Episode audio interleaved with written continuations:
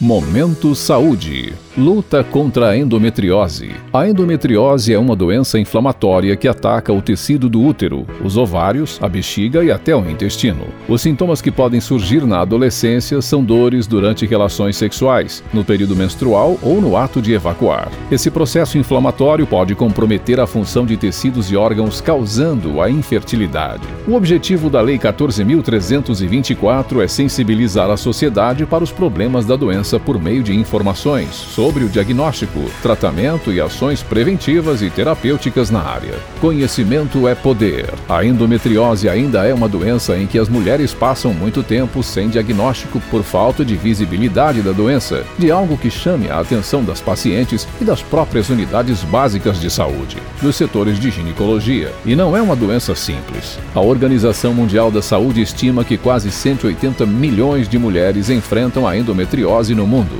Só no Brasil, são são 7 milhões, uma a cada 10 mulheres em idade reprodutiva. E é por isso que é tão importante falar sobre a endometriose e, em caso de algum sintoma, procurar diagnóstico o mais rápido possível.